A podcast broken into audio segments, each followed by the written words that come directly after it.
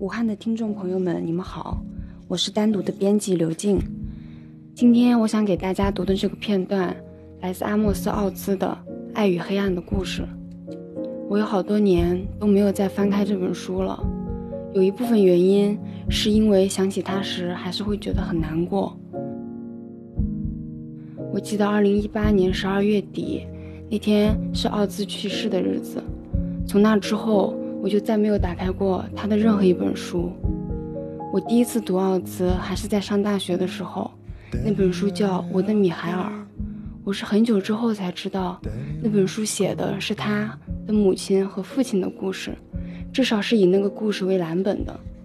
后来在读到《爱与黑暗的故事》，他说到了自己的整个童年和成长的故事，他和父亲、母亲之间发生的事情，他的父亲和母亲之间发生的事情，以及整个以色列民族在整个历史进程中所经历的那些。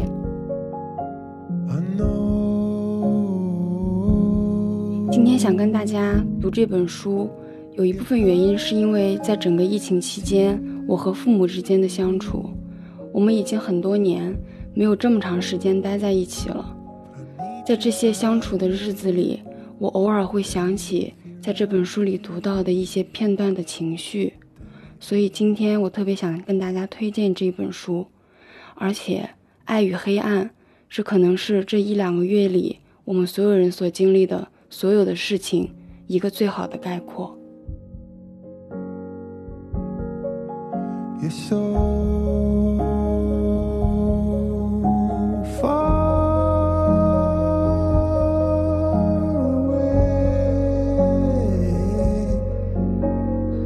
我选的这一段已经是奥兹十四五岁的时候了。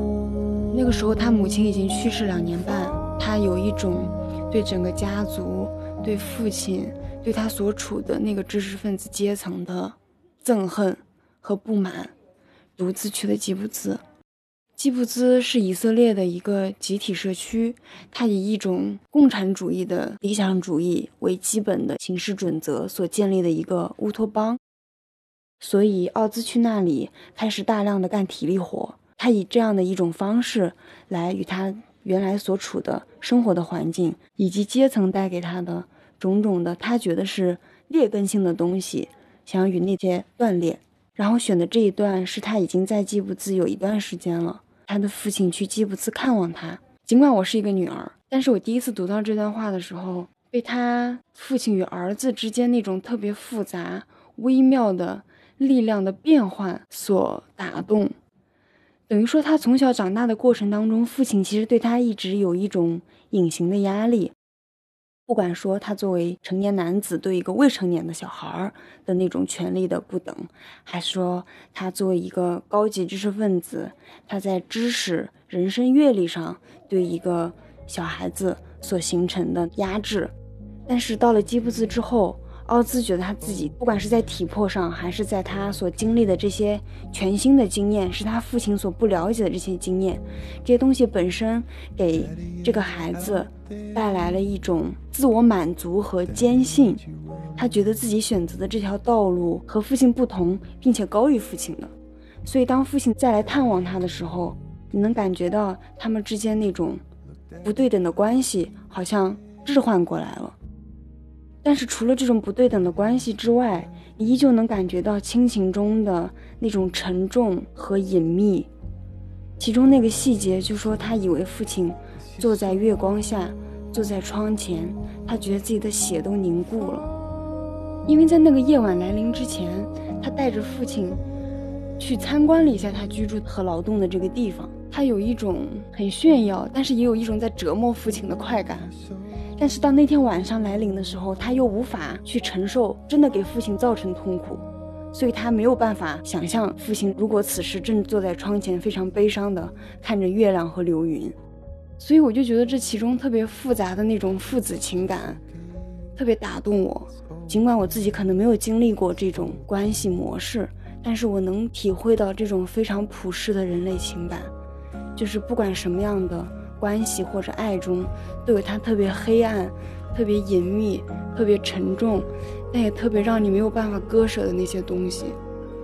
可能我们会花很多年去逃避这样的亲密关系，但是回头再看的时候，你会意识到，这种关系其实是你生活最根本的一些东西。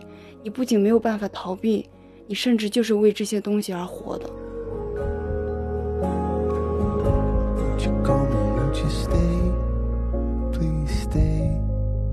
Please stay. Won't you come and won't you stay? One day just one day.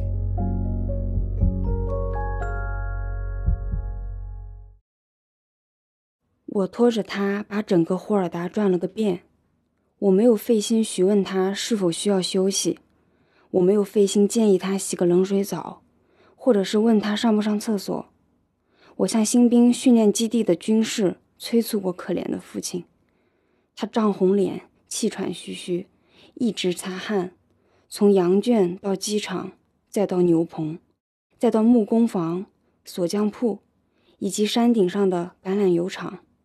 我不住地向他解释基布兹的准则、农业经济、社会主义的优越性，基布兹对以色列取得军事胜利做出的贡献，一丝细节也没有落下。一种报复性的、无法遏制的说教热情驱使着我。我不让他说一句话，断然阻遏他想说话的尝试。我不住地说啊说。我从儿童之家住区。拖着只剩最后一丝气力的他，参观老兵住区、卫生所和教室，直至最后来到文化馆和图书馆。我们在那里找到图书管理员谢夫特尔，他的女儿妮丽几年后会成为我的妻子。心地善良、面带微笑的谢夫特尔正身穿蓝色工作服坐在那里，低声哼唱一支哈希德派犹太人的歌。正用两只手指往一块蜡纸上打着什么东西，如同一条奄奄一息的鱼，在最后一刻被投入水中，在酷热与尘埃中，上气不接下气，并被粪肥气味呛到透不过气的父亲振奋起来。看到书和图书管理员，一下子让他复活了。他开始高谈阔论，两个未来的亲家，大约聊了十来分钟图书管理员的行话。然后谢夫特尔非常腼腆，父亲离开他，开始观看图书馆的陈列，他的每一个角落与缝隙，像一个警惕的五官，用专业性的眼睛观察外国军队演习。接着，我和父亲又四处走了走，我们在汉卡和二伊扎尔胡尔代家里喝咖啡、吃蛋糕，是这家人主动收养了我。父亲在此全面展示了他在波兰文学方面的造诣。他审视了一下书架后，甚至用波兰语和他们踊跃地交谈起来。他引用朱利安·杜维姆的诗歌，汉卡引用斯沃瓦斯基。他提到密斯凯维奇，他们则用伊瓦什凯维奇呼应。他提到莱蒙特的名字，他们则以维斯皮皮斯基应和。父亲和在基布兹人交谈时，就像在踮着脚尖走路，好像非常小心翼翼，以免踩到什么可怕的东西，后果不堪设想。他对他们说话时温文尔雅，仿佛他把他们的社会主义视为一种无可救药的疾病。不幸患有这种疾病的人没有意识到病症究竟有多么严重，而他从外面来的访客发现并了解了他，不得不小心翼翼。以免说漏了嘴，使其意识到其境况的严重性。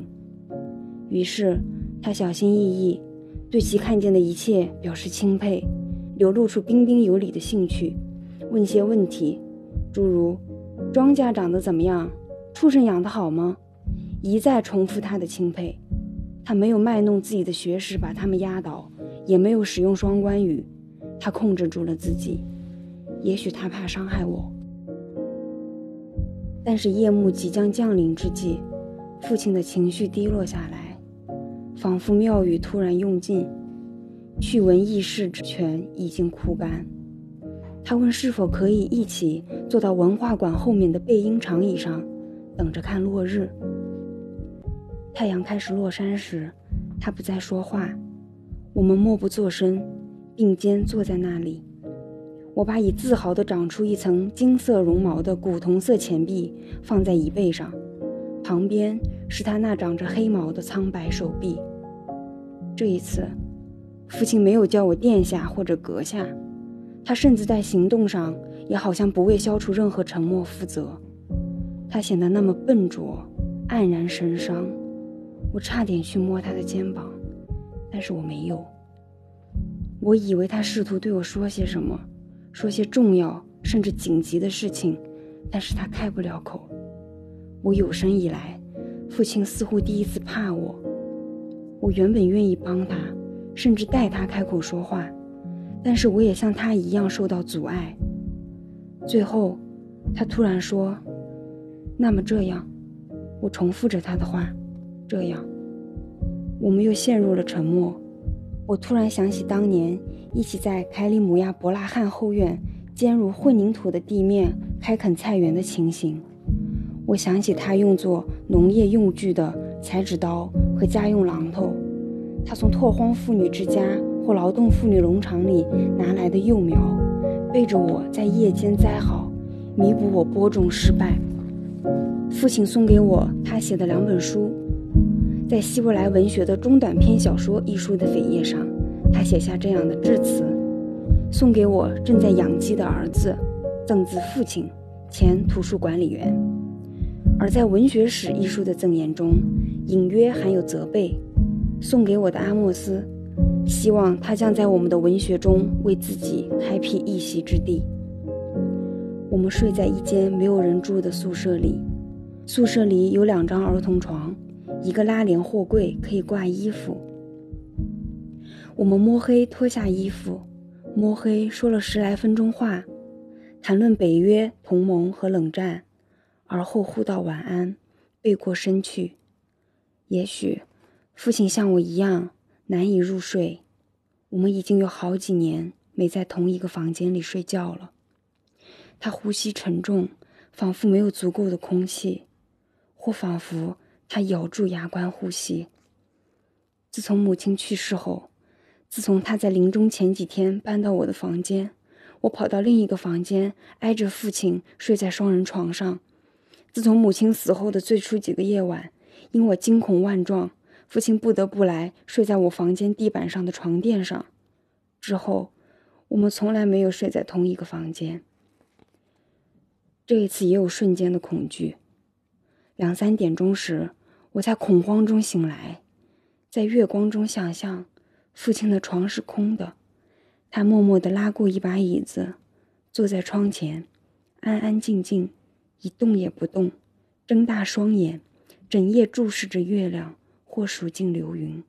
我的血凝固了，但实际上，他正深沉而平静地睡在我给他铺的床上。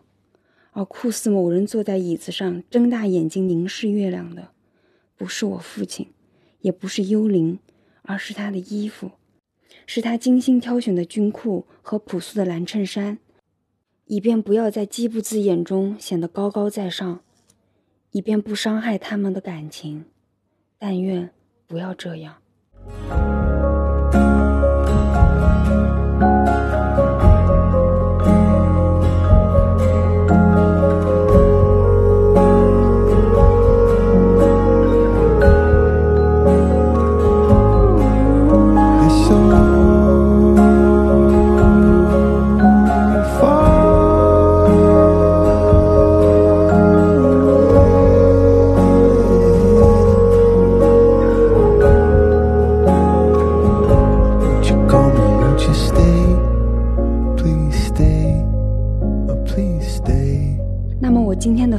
到这里，我也希望能够听到来自你们的爱与黑暗的故事。谢谢你们，晚安，武汉。